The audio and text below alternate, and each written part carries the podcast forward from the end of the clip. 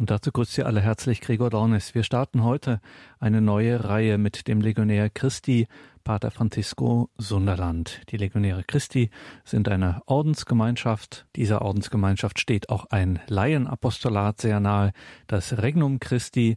Beide sind Radio Horeb verbunden und wir starten heute eine Reihe zur Fastenzeit, genauer zur Vorbereitung auf die Feier des Gedächtnisses der Passion, also des Leidens und Sterbens Jesu Christi, um uns, wie das in der Theologie heißt, das Heil zu erwerben, also uns zu erlösen, uns zu befreien, uns zu heilen. Und so unausdenklich dieses Heilsgeschehen, dieses Heilsereignis in Jesus Christus auch war, es ist im Voraus prophetisch verkündet worden die Passion und die biblische Prophetie des von uns Christen sogenannten Alten Testaments, also der jüdischen Bibel, da gibt es eine ganz enge innere Verbindung.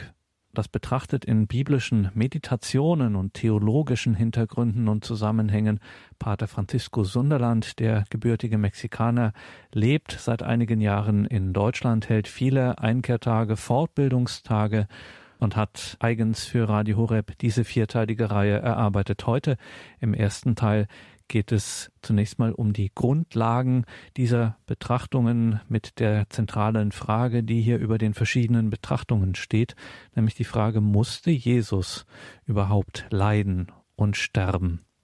Die Fastenzeit mit der Passion Jesu und die biblische Prophetie. Heute der erste Teil dieser Reihe mit Pater Francisco Sunderland. Fangen wir mit einem Gebet an. Im Namen des Vaters und des Sohnes und des Heiligen Geistes. Amen. Komm, Heiliger Geist, erfülle die Herzen deiner Gläubigen und entzünde in ihnen das Feuer deiner Liebe. Herr, sende aus den Geist und alles wird neu geschaffen und du wirst das Angesicht der Erde erneuern. Lasset uns beten. Vater, du hast die Herzen deiner Gläubigen durch die Erleuchtung des Heiligen Geistes gelehrt. Gib, dass wir in diesem Geist erkennen, was recht ist und alle Zeit seinen Trost und seine Hilfe erfahren. Darum bitten wir durch Christus, unseren Herrn. Gegrüßet seist du, Maria, voll der Gnade, der Herr ist mit dir. Du bist gebenedeit unter den Frauen, und gebenedeit ist die Frucht deines Leibes, Jesus.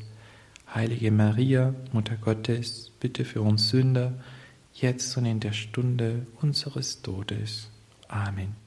Ehre sei dem Vater und dem Sohn und dem Heiligen Geist, wie im Anfang, so auch jetzt und alle Zeit und in Ewigkeit. Amen.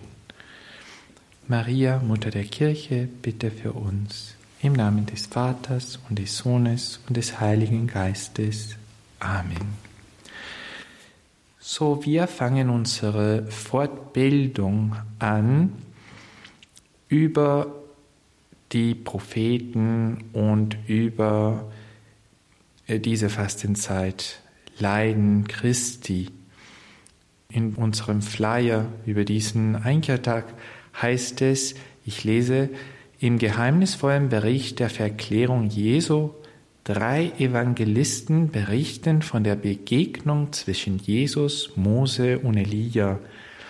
Mit Mose und Elia ist die ganze Schrift gemeint, beziehungsweise das Gesetz und die Propheten. Die ganze Schrift gibt Zeugnis von unserem göttlichen Messias. Noch genauer berichtet Lukas, dass Mose und Elia sich mit Jesus von seinem Ende, das er in Jerusalem erfüllen sollte, gesprochen haben. Mit Ende kann wohl Leiden und Sterben gemeint sein. In dieser Fortbildung werden wir versuchen, diese Begegnung von Jesus, und zwar dieses Mal nicht so viel mit Mose als mit Elia, wo Elia für die Propheten dasteht, zu vertiefen. Was hätten Jesus und alle Propheten über sein Leiden und Sterben wohl gesagt? In einem Kontext, wo das Alte Testament sowohl für Gläubigen als für Nichtgläubigen unbequem zu sein scheint, wollen wir eben dieses Testament in der Gestalt von den Propheten als unseren Begleitern auf den Weg der Fastenzeit wählen, und zwar in der Hoffnung, viel Licht darin zu finden, um unsere Beziehung mit Jesus Christus zu bestärken. Also die Idee ist, dass in diese Fastenzeit, um uns mit Jesus tiefer zu vereinigen, wir wollen auch verstehen, was die Propheten über Jesus Christus gesagt haben. Und von den Propheten geleitet, wir wollen ja Jesus Christus auch besser kennenlernen. Und deswegen ist diese Fortbildung in vier Einheiten geteilt. Also hoffentlich werden die Einheiten mehr oder weniger 45 Minuten dauern. Das Programm ist folgendes. Also in eine erste Einheit sollten wir über, über das Leiden und Sterben von unserem Herrn Jesus Christus in allgemein sprechen. Müsste Jesus überhaupt leiden und sterben, heißt das. Dann in eine zweite Einheit sprechen wir mehr spezifisch über die Propheten und zwar, was die Verkündigung äh, der Propheten ist. Was verkünden die Propheten? Und dann in eine dritte Einheit, wir wollen auch ein Thema besprechen, der sehr viel mit der Verkündigung von den Propheten zu tun hat. Und zwar die Beziehung zwischen diesem Messias, der die Propheten verkünden, und die Kirche, und zwar die katholische Kirche. Und dann in eine letzte Einheit, wir wollen mehr spezifisch über die einzelnen Propheten sprechen. Wir werden nicht von allen Propheten sprechen können, das ist ziemlich viel, aber ich hoffe, dass wir bis zu den Propheten, die gekommen sind vor dem Exil von Israel, äh, sprechen können. Was das bedeutet, ja, es kommt noch. Aber fangen wir gleich an mit der ersten Einheit. Müsste Jesus überhaupt leiden und sterben? Als eine Einleitung zu diesem Thema, ich wollte mit Ihnen eine Stelle von, vom Lukas Evangelium sehen. Und zwar in Lukas 24, 25 bis 29 lesen wir der folgende Bericht. Da sagte er zu ihnen, ihr Unverständigen, deren Herz zu träge ist, um alles zu glauben, was die Propheten gesagt haben. Musste nicht der Christus das erleiden und so in seine Herrlichkeit gelangen? Und er legte ihnen dar, ausgehend von Mose und allen Propheten, was in der gesamten Schrift über ihn geschrieben steht. So erreichten sie das Dorf, zu dem sie unterwegs waren. Jesus tat, als wolle er weitergehen, aber sie drängten ihn und sagten, bleibe bei uns, denn es wird Abend, der Tag hat sich schon geneigt. Da ging er mit hinein, um bei ihnen zu bleiben. Sehr schön, dass diese erste Stelle auch eine, eine Stelle der Auferstehung ist. Seine von diesen Auferstehungen berichten von, von, vom Lukas-Evangelium. Und, und ich möchte Ihnen aufmerksam machen auf einige Worten, die da berichtet sind. Es steht da, was die Propheten gesagt haben. Das heißt, Jesus sagt, wie schwer ist es für euch zu glauben, was die Propheten gesagt haben? Und vielleicht, es kann uns passieren, dass wir nicht wissen, was die Propheten gesagt haben. Und dann, wir können nicht ganz verstehen, was mit Jesus Christus äh, am Kreuz oder unterwegs zum Kreuz äh, los ist. Und dann weiter in diese gleiche Stelle von Lukas. Und er legte ihnen da ausgehend von Mose und allen Propheten, was in der gesamten Schrift über ihn geschrieben steht. Das heißt, durch die Propheten können wir Jesus Christus besser kennenlernen. Er selbst, Jesus Christus, sagt, dass die Propheten sind den Weg, um ihn besser kennenzulernen. Eine zweite Stelle auch als Einleitung wollte ich mit Ihnen lesen. ist es eine Stelle von der Brief an der, an der Römer vom Apostel Paulus. Jetzt aber ist unabhängig vom Gesetz die Gerechtigkeit Gottes offenbart worden, bezeugt vom Gesetz und von den Propheten. Die Gerechtigkeit Gottes durch Glauben an Jesus Christus offenbart für alle, die glauben. Also es gibt eine Beziehung zwischen die Gerechtigkeit Gottes durch Glauben an Jesus Christus und die Propheten. Und diese Gerechtigkeit und was diese Gerechtigkeit bedeutet, wollen wir auch besser verstehen, wenn wir die Propheten angehen. Und dann noch eine letzte Einleitung vom Hebräerbrief, bevor wir zu den Antworten kommen, die Antworten zu der Frage, müsste Jesus überhaupt leiden und sterben? Aus dem Hebräerbrief. Und darum ist er der Mittler eines neuen Bundes. Sein Tod hat die Erlösung von den im ersten Bund begangenen Übertretungen bewirkt, damit die Berufenen das verheißene ewige Erbe erhalten.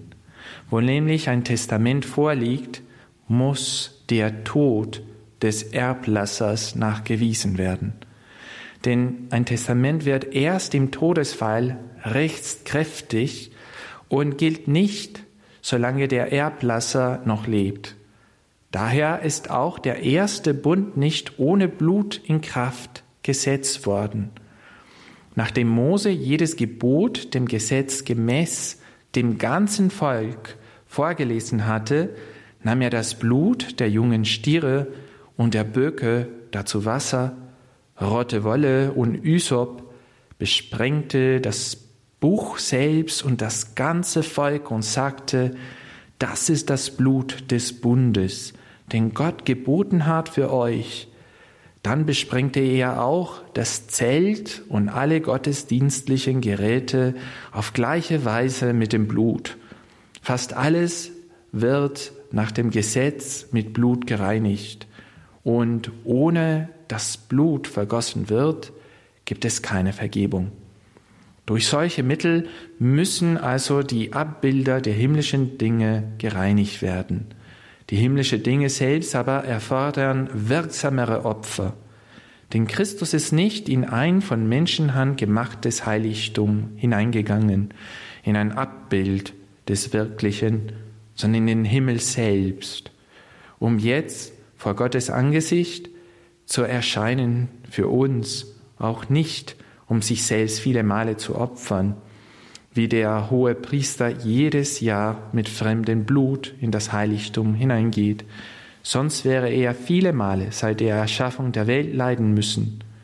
Jetzt aber ist er am Ende der Zeiten ein einziges Mal erschienen, um durch sein Opfer die Sünde zu tilgen. Und wie es dem Menschen bestimmt ist, ein einziges Mal zu sterben, worauf dann das Gericht folgt, so wurde auch Christus ein einziges Mal geopfert, um die Sünden viele hinwegzunehmen. Beim zweiten Mal wird er nicht wegen der Sünde erschienen, sondern um die zu retten, die ihn erwarten. So, das ist ein ganz wunderbares Text. Seien wir aufmerksam auf den Worten, ohne dass Blut vergossen wird, gibt es keine Vergebung. Und auch die Tatsache, dass wenn wir sprechen vom Neuen Testament und Alten Testament, wir sprechen auch vom Alten Bund und Neuen Bund. Um einen Testament zu vollziehen, so muss auch den Sterben des Erblassers nachgewiesen werden, nach dem Hebräerbrief, aber auch nach unserer täglichen Erfahrung. Und so Jesus Christus ist gekommen, um uns eine Erbschaft zu geben. Diese Voraussetzungen, diese drei Stellen sind sehr wichtig, um die Antworten zu verstehen. Nochmal, müsste Jesus überhaupt leiden? Und die erste Antwort haben wir schon erwähnt. Er müsste doch, um einen neuer endgültiger Bund zu stiften. Er wollte ein neuer endgültiger Bund stiften.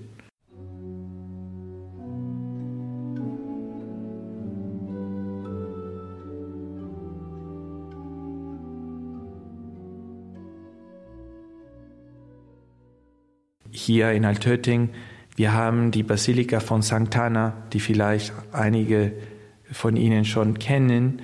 Und die Fassade von St. Anna, die ist so auch ähnlich zu dieser Fassade von Fürstenfeld, so wie nach vorne gebogen. Es ist eine Barockfassade. Sie ist gebogen nach vorne, also bis eine Bombe innerhalb der Basilika explodiert hätte. Und zwar, wenn etwas explodiert, natürlich beugt alles nach draußen. Und so sieht die Basilika von St. Anna äh, ein bisschen so wie nach draußen gebeugt. Ich lege das aus ganz gerne, als ob es wäre wirklich eine Explosion drin geschehen. Und die Explosion ist dieses Kommen von Jesus Christus. Also die Gegenwart Gottes, die in dieser Kirche so kräftig ist, diese Basilika möchte uns sichtbar machen, dass ein von Mensch gebautes Tempel so was Großes nicht halten kann. Also Gott ist einfach zu groß und kann in diese Kirche also nicht genug Platz haben, so es beugt sich nach draußen.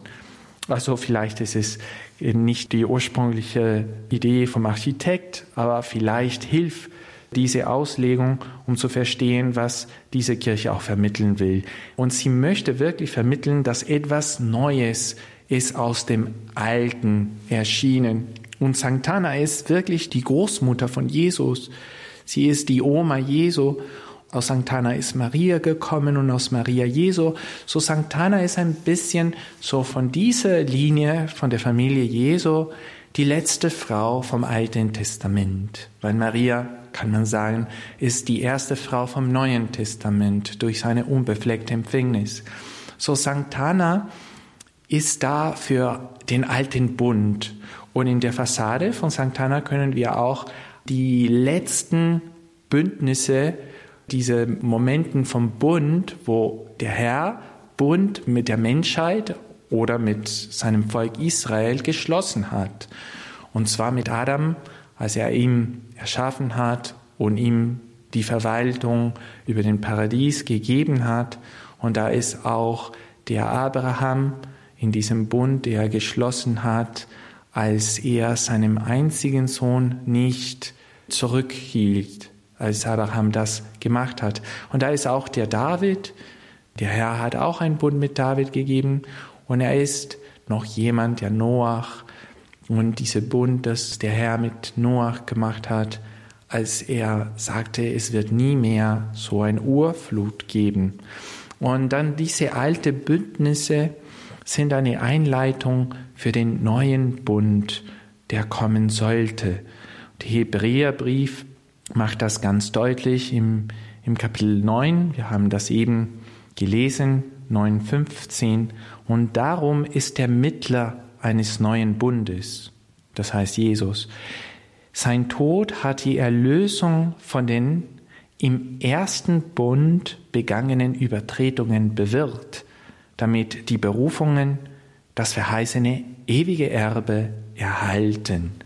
Und dann kommen wir wirklich in die Basilika hinein, in diese Bewusstsein, die begangenen Übertretungen sind vorbei und ja, kommen in, in, diesem, in diesen Heiligtum. Und das ist ganz wunderbar. Mit, mit Adam, also dieser Bund von Adam hat auch etwas Gutes gebracht. Im Genesis lesen wir, dass die Erde war wüst und wirr. Und dann, als Adam da war, es gab nicht mehr so wüst und wirr, sondern Gott hat es diese Weltteil, diese Kosmos, diese Ordnung bewirkt und das wollte er zu Adam weitergeben. Dann mit Noach, als er diesen Bund mit Noach gemacht hat, vorher gab es Wasser und nicht Wasser als lebendiges Wasser, sondern Wasser im Sinn von Tod, im Sinn von etwas, die das Leben geschluckt hat, und dann mit Noach gab es kein Wasser mehr. Es gab nochmal Bäume, es gab Tiere. Und dann mit Abraham natürlich, es gab Isaac als ein Befehl zu töten, als ein Befehl, Isaac zu opfern für den Herrn. Und nach dem Bund, Isaac war nicht tot. Natürlich unterschiedlich wie bei Jesus. Isaac war nicht tot und dann ist wieder lebendig worden. Aber trotzdem, und das ist auch interessant, trotzdem der Brief an die Hebräer erinnert uns, dass Abraham hat das Kind nicht zurückgehalten, weil er glaubte, dass Gott hatte die Macht, sogar die Toten wieder zum Leben zu bringen. Also es war diesen Glauben an die Auferstehung von Abraham, der ihm die Kraft gegeben hat, Isaac aufzuopfern. Es ist unglaublich, weil das ist genau, was wir heute betrachten wollen. Nur diese Glauben von der Auferstehung und das alles, was hier in Golgotha und in Jerusalem in diesen dunklen Tagen geschieht, nur den Glauben, dass wir haben, nur diesen Glauben kann uns die Kraft geben, das alles durchzugehen. Und natürlich, das sage ich von Jesus damals, aber ich sage das auch Jesus jetzt in unserer jetzigen Situation, in der schwierigen Lage, die jede von uns sich befindet. Ja, und weiter, mit Mose gab es etwas Ähnliches. Mit Mose gab es äh, zur Zeit vom Bund eine Wüste. Also die Aussichten für Israel waren nicht so gut. Aber den Bund, den der Herr mit den Israeliten gemacht hatte, war ein Bund von Fruchtbarkeit. Er hat die ein Land verheißen, wo Milch und Honig fließen. Und das war mitten in einer Situation von totaler Unfruchtbarkeit. Eine Verheißung von Land, genau da, wo es kein Land gibt. Es gibt nur Sand. Und dann mit David, auch zur Zeit des Bundes, es war ein Bund des Friedens. Und das war ein Bund des Friedens mit einem Mann, David, der hat fast sein Leben lang nur gekämpft, nur Krieg geführt. Und dann mit Jesus Christus ist genau dasselbe. Also es ist in einem Kontext von Leiden und Sterben den Bund als Auferstehung. Das ist, wird eine Auferstehung geben. So, das ist die erste Antwort. Müsste Jesus überhaupt leiden und sterben?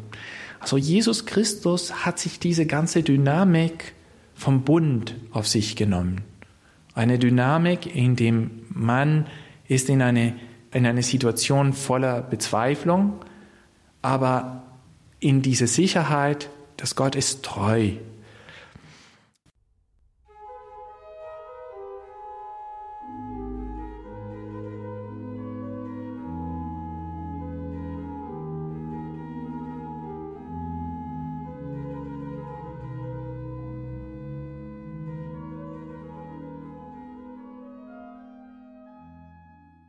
Dann es gibt eine zweite Antwort zu dieser Frage, ob Jesus überhaupt leiden und sterben müsste. Und zwar ja, um unsere Urübertretung wiedergutzumachen. Mit Urübertretung, ich meine natürlich die Ursünde von Adam und Eva. Es gibt eine direkte Verbindung mit den Folgen der Sünde, um eben diese Sünde wiedergutzumachen. Nochmal, was wir gerade in der Hebräerbrief gelesen haben. Fast alles wird nach dem Gesetz mit Blut gereinigt. Und ohne dass Blut vergossen wird, gibt es keine Vergebung. Schauen Sie mal ein bisschen, betrachten Sie mit mir die Konsequenzen, die Folgen der Sünde, wie sie im Genesis-Buch beschrieben sind da im Genesis 3.17, also fast alles ist im Genesis 3.17 beschrieben, Genesis 3.17, 3.18, 3.19, aber da in Genesis 3.17 steht, der Erdboden ist deinetwegen verflucht. Denken Sie an diese Stelle. Der Erdboden ist deinetwegen verflucht. Und gleichzeitig betrachten Sie Jesus auf dem Kreuzweg, als er zum ersten Mal oder zum zweiten Mal unter dem Kreuz fehlt. Der Erdboden ist deinetwegen verflucht. Und jetzt, Jesus Christus fällt zum Boden, zum Erdboden, der verflucht ist, um diesen Erdboden heilig zu machen. Dann in, auch in Genesis 3,17, es steht, unter Mühsal wirst du von ihm essen alle Tage deines Lebens. Das heißt vom Erdboden. Unter Mühsal wirst du von ihm essen. Und dann denken Sie an Jesus, als er fällt zum dritten Mal unter dem Kreuz. Also in fast alle Vorstellungen von diesem dritten Fall, Jesus Christus ist wirklich ganz am Boden, als ob er wirklich diesem Staub leckt, als ob er wirklich diesem Staub frisst. Den Staub steckt in ihrem Mund rein. Er ist voll von Staub.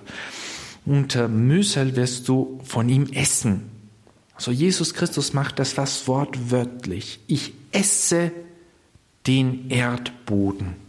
Ich esse den Erdboden, um ihn für gut zu erklären, um ihn zu verwandeln, um diesen Erdboden neu zu machen. Dann äh, jetzt im Genesis 3.18 lesen wir, Dornen und Disteln lässt er dir wachsen. Und hier können wir einfach so wie in so vielen Bildern in unserer Kirchen steht diese Ecce Homo im Matthäus Evangelium Kapitel 27, 29 lesen wir das folgende. Dann flochten sie einen Kranz aus Dornen, den setzten sie ihm auf das Haupt und gaben ihm einen Stock in die rechte Hand. Und in Genesis lesen wir, Dornen und Disteln lässt er dir wachsen. Wortwörtlich ist das bei Jesus Christus passiert. Dornen und Disteln sind von seinem Kopf gewachsen. Vom Kopf wuchsen Dornen. Und das ist unser Herr, um diese Schuld wieder gut zu machen. Auch im Genesis 3,18 steht, und die Pflanzen des Feldes wirst du essen. Und jetzt können wir am letzten Abendmahl denken, also als Jesus mit seinen Jüngern diese Pascha-Fest gefeiert hat. Im Exodus 12 lesen wir, wie man diese Pascha-Fest feiert und wie Jesus Christus diese Pascha-Fest gefeiert hat. Und da lesen wir, noch in der gleichen Nacht soll man das Fleisch essen, über dem Feuer gebraten und zusammen mit ungesäuertem Brot und Bitterkräutern soll man es essen. Ja, wie Genesis sagt, und die Pflanzen des Feldes wirst du essen. So hat Jesus diese Bitterkräutern gegessen. Diese Bitterkräuter, die im Exodusbericht sind, um den ganzen Schuld der Menschen wieder gut zu machen. Dann im Genesis 3,19, im Schweiße deines Angesichts wirst du dein Brot essen. Und im Lukas-Bericht lesen wir, so Gethsemane-Bericht, und er betete in seiner Angst noch inständiger, und sein Schweiß war wie Blut, das auf die Erde tropfte. Nochmal Genesis, im Schweiße deines Angesichts wirst du dein Brot essen. Es ist interessant, weil auch Jesus hat einmal gesagt, wenn jemand dich fragt, eine Meile mit ihm zu gehen, dann geh mit ihm zwei. Und er scheint, dass in der Wiedergutmachung von unseren Sünden macht er genau das. Also er hätte nur schwitzen müssen. Also es war nur im Schweiße deines Angesichts. Aber Jesus Christus ist nicht einfach ruhig mit dem Schwitzen. Er muss Blut schwitzen. So großzügig ist seine Liebe, großzügig und nicht nur beim Leiden, sondern in alles, was Gott für uns tut. Dann im Genesis 3.19 lesen wir, bis du zum Erdboden zurückkehrst, denn von ihm bist du genommen. Staub bist du und zum Staub kehrst du zurück. Genesis 3.19. Das haben wir in so viele Beerdigungen auch gehört oder vorher haben wir das auch in den Beerdigungen gehört. Und in Markus 15, äh, der Evangelist berichtet, dass Josef kaufte ein Leinentuch, nahm Jesus vom Kreuz, wickelte ihn in das Tuch und legte ihn in ein Grab, das in einen Felsen gehauen war. So, Jesus Christus ist auch zum Erdboden zurückgekehrt. Interessant, dass er wirklich auch das auf sich genommen hatte, dass er wollte wirklich ganz Mensch sein und alles auf sich nehmen, was die Menschen, also was die Menschen erfahren. Und das hat auch der Hebräerbrief gesagt, auf eine ganz interessante Weise. Es steht hier, also wir haben das gerade gelesen, und wie es dem Menschen bestimmt ist, ein einziges Mal zu sterben, worauf dann das Gericht folgt, so wurde auch Christus ein einziges Mal geopfert, um die Sünden vieler hinwegzunehmen. Das heißt, die Menschen sterben, auch ich, Jesus, sterbe, um die Sünden der Menschen wieder gut zu machen.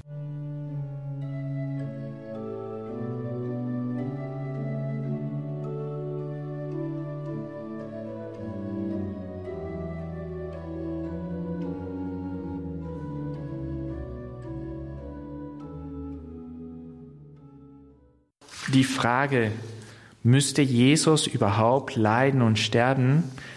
Es sieht vielleicht jetzt ein bisschen deutlicher, wenn wir Genesis betrachten oder wenn wir die Hebräerbrief betrachten. Aber es gibt noch eine, eine dritte Antwort oder einen dritten Grund, warum Jesus doch leiden und sterben müsste. Und das ist der neue Mensch zuliebe diese Spiritualität vom heiligen Paulus und besonders im äh, Römerbrief ist es eine Spiritualität vom neuen Menschen. Das ist eine ganz katholische Spiritualität allerdings, weil es ist eine Spiritualität der Taufe, eine Spiritualität der Beichte, eine Spiritualität der Krankensalbung. Also das heißt, der neue Mensch ist vergangen und ein neuen Mensch nach dem Gestalt von Christus ist entstanden. Und das ist auch durch diesen Leiden und Sterben äh, geschehen. Denn tatsächlich waren wir alle verloren, sowohl die Heiden als auch die Juden. Und diese wir waren alle verloren. Ja, wenn ich denke, also oft höre ich Radio Horeb und um drei Uhr gibt es diese Sie wissen, dass diese Sühne Rosenkranz und diese Sühne Gebete und es gibt dieses Lied, wo es steht ganz deutlich, wir waren alle verloren. Darüber nachzudenken ist auch sehr gesund und es ist auch bei dieser drei Uhr Gebet die Einleitung zu einem wunden Rosenkranz oder zu, zu irgendeiner Liturgie oder einer Frömmigkeitsakt, die uns erinnert, wie sinnvoll diesen Leiden und Sterben bei Jesus Christus war. Also der neue Mensch zu Liebe. Wir lesen von der Römerbrief, Kapitel 1, 28 bis 32. Und dass sie es nicht für wert erachteten, sich gemäß ihrer Erkenntnis an Gott zu halten, lieferte Gott sie einem haltlosen Denken aus, so dass sie tun, was sich nicht gehört. Sie sind voll Ungerechtigkeit, Schlechtigkeit, Habgier und Bosheit, voll Neid, Mord, Streit, List und Tücke. Sie verleumden und treiben üble Nachrede. Sie hassen Gott, sind überheblich, hochmütig und prahlerisch, erfinderisch im Bösen und ungehorsam gegen die Eltern. Sie sind unverständlich und haltlos, ohne Liebe und Erbarmen. Sie erkennen, dass Gottes Rechtsordnung bestimmt. Wer so handelt, verdient den Tod. Trotzdem tun sie es nicht nur selbst, sondern stimmen bereitwillig auch denen, die so handeln. Ja, vielleicht wenn wir das hören, also was der alte Mensch ist und wie verloren dieser alte Mensch ist, kommen vielleicht Bilder von, ja, von unserer eigenen alte Mensch. Da müssen wir demütig sein und sagen, ja, wir waren wirklich alle verloren. Ich kann mich erkennen in vielen von diesen Haltungen. Aber auch wir sehen das allgemein in der heutigen Welt oder vielleicht, äh, es war immer in, in die Welt zu sehen. Also diese Dimension vom alten Mensch. Der alte Mensch ist immer da. Aber Jesus Christus ist gekommen, um diese alte Mensch zu retten. Also wir sollen uns nie, nicht so skandalisieren, wenn wir der alte Mensch vor Augen haben, sondern vielmehr diese, diese, diese Vertrauen auf Jesus Christus und uns auch mit seinen Leidenschaften, auch mit seinen Gefühle einigen von Jesus Christus und denken, ja, dafür bin ich hier gekommen. Und äh, ja, und, und das waren die Heiden, also die sogenannten Heiden. Sie sahen so aus. Sie erkannten Gottes Rechtsordnung, aber sie handelten anders. Eine unvorstellbare Gesetz. Also warum der Mensch, wenn der Mensch von Gott gut gemacht worden ist und wenn der Mensch ist für die Liebe und für die Wahrheit geschaffen, also wenn er so natürlich hätte das machen müssen, also das Gute oder das Wahre, warum tut er so anders? Das ist ein Geheimnis. Es ist nicht ein Geheimnis, dass die Menschen gut sind. Heute ist es scheint umgekehrt. Ne? Oh, komisch, dass es gibt gute Leute. Aber es war so, dass es ist eigentlich komisch, dass es böse Leute gibt. Und da erkennen wir auch, dass es gab eine Ursünde. Und da erkennen wir auch, dass die Sünde hat sich im Laufe der Geschichte auch gehäuft, angehäuft und es wiegt auch über unsere Schultern. Also es ist schwer. Aber auch für die Juden, sagt Paulus, die sind auch unentschuldbar. Also die haben auch keine Ausrede und die haben sich nicht viel besser benommen, auch wenn die das Gesetz hatten.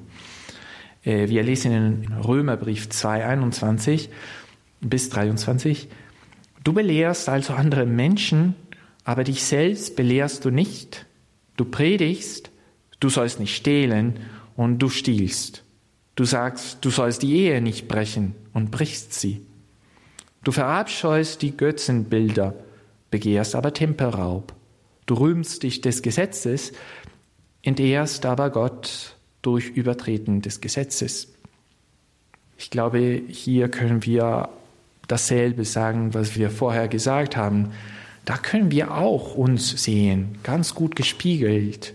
Und vielleicht wir Christen, da wir auch die zehn Gebote haben und wir haben auch diese Teil vom Katechismus der katholischen Kirche, wie die Christen leben, also wir hätten, wir Christen hätten so leben müssen oder sollen und tatsächlich leben wir nicht so, so wir sehen auch der alte Mensch da. Also es gibt der alte Mensch auch im neuen Bund. Es gibt der alte Mensch da, wo Jesus Christus nicht ist. Und die Zusammenfassung eben von dieser Römerbriefstelle über den Heiden und von dieser Römerbriefstelle über, über den Juden, das ist einfach, wenn Gott nicht da ist, da herrscht die Finsternis. Und wir können die Gesetze haben, aber wenn wirklich nicht mit Jesus Christus geeinigt sind, es ist umsonst. Deswegen, wenn wir die Welt sehen, äh, die Welt wird nicht durch Gesetze geändert. Die Welt wird nur von Jesus Christus gehindert, weil dann mit Jesus Christus die Gesetze machen Sinn und die Gesetze werden gehalten, weil das Problem ist nicht dieses Gesetz oder jenes Gesetz. Das Problem ist immer das Menschenherz gewesen. Und Gott hat uns durch den Leiden und Sterben und Auferstehung von Jesus Christus die Tür geöffnet, um wirklich das zu können, um wirklich diese Gesetze und unsere eigene Natur, die zur Wahrheit und zur Liebe berufen ist, hochzuhalten, dass wir schaffen es. Wir schaffen es wirklich mit Christus. Ohne Christus, wir schaffen es wirklich nicht.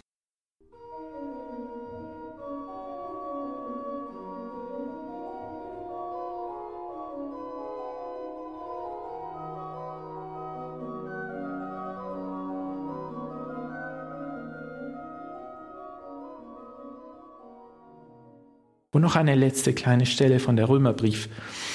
Wie durch einen einzigen Menschen die Sünde in die Welt kam und durch die Sünde der Tod und auf diese Weise der Tod zu allen Menschen gelangte, weil alle sündigten.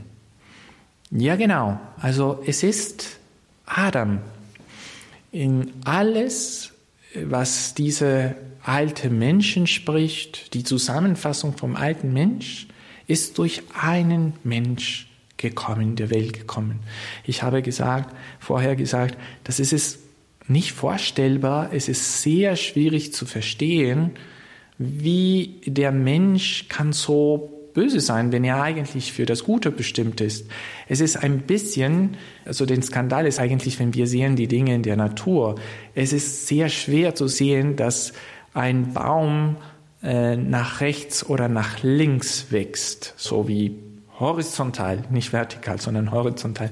Es ist komisch, es ist ein psychologisches Problem des Baumes, weil die Bäume sind eigentlich berufen, nach oben zu wachsen. Und normalerweise, also ich würde fast alle Bäume wachsen nach oben, das ist das Normal. Und die Menschen waren berufen, auch nach oben zu wachsen. Und die Menschen anscheinend, die wachsen nicht nach oben, sondern die gehen rechts, links, vorne und hinten. Und die wachsen nicht nach oben. Komische Welt.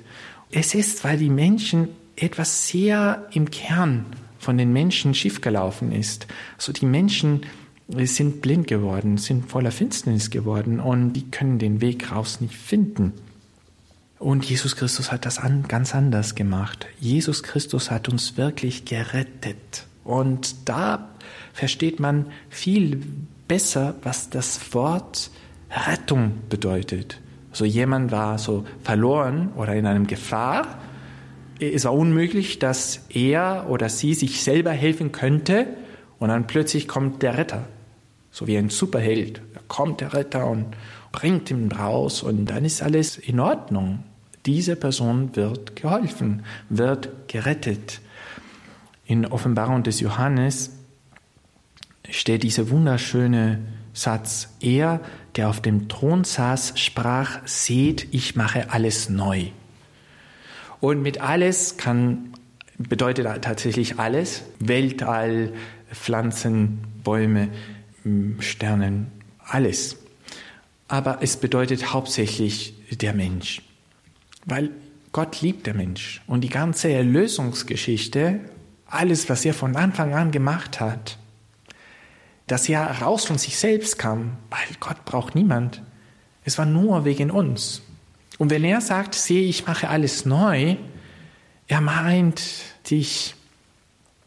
Er meint dich mit Namen und mit Vorname, mit Nachname. Er meint dich. Und dafür müsste er leiden und sterben.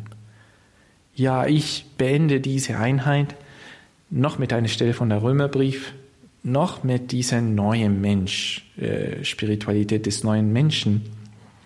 Und zwar äh, Römerbrief 5, 16 bis 19. Und anders als mit dem, was durch den einen Sünder verursacht wurde, verhält es sich mit dieser Gabe. Denn das Gericht führt wegen eines einzigen zur Verurteilung. Die Gnade führt aus vielen Übertretungen zur Gerechtsprechung. Unglaublich. Denn ist durch die Übertretung des einen der Tod zur Herrschaft gekommen, durch diesen einen, so werden erst recht diejenigen, denen die Gnade und die Gabe der Gerechtigkeit reichlich zuteil wurde, im Leben herrschen durch den einen Jesus Christus. Wie es also durch die Übertretung eines einzigen für alle Menschen zur Verurteilung kam, so kommt es auch durch die gerechte Tat eines einzigen für alle Menschen zur Gerechtsprechung, die Leben schenkt. Denn wie durch den Ungehorsam des einen Menschen die vielen zu Sündern gemacht worden sind, so werden auch durch den Gehorsam des einen die vielen zur Gerechten gemacht werden. Also, das ist unsere Glauben. Das ist unsere katholischen Glauben. Das ist unsere christlichen Glauben. Und wer so was liest, wer so was hört, wer so was versteht, kann unmöglich nicht die Taufe empfangen, weil das ist so ein ein Geschenk, das ist so ganz gratis. Es ist so einfach das Beste. Ich hoffe, dass mit diesen drei Überlegungen, also diese neue Mensch-Überlegung, diese endgültige neue Bund zu stiften, mit diesen Wiedergutmachung von der Urübertretung vom Adam, ist es deutlicher geworden, warum Jesus überhaupt leiden müsste. Was hat das mit den Propheten zu tun? Das werden wir in den nächsten Einheiten sehen. Also diese ganze Fortbildung ist, was die Propheten, was die Propheten über den Leiden und Sterben von Jesus Christus sagen. Und ich dachte, das wäre eine gute Voraussetzung, wenn wir einfach innerlich zustimmen mit diesen Leiden und Sterben, so dass wir mit einem offener Herzen äh, die Propheten angehen können.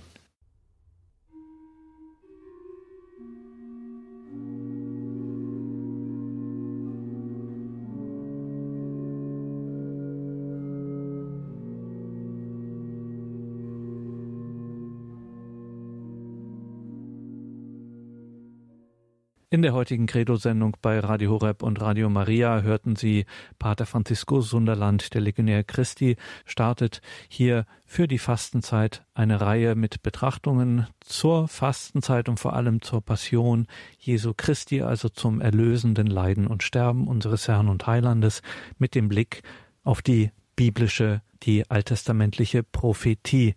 Das waren heute die Grundlagen, auf denen dann die weiteren Betrachtungen erfolgen.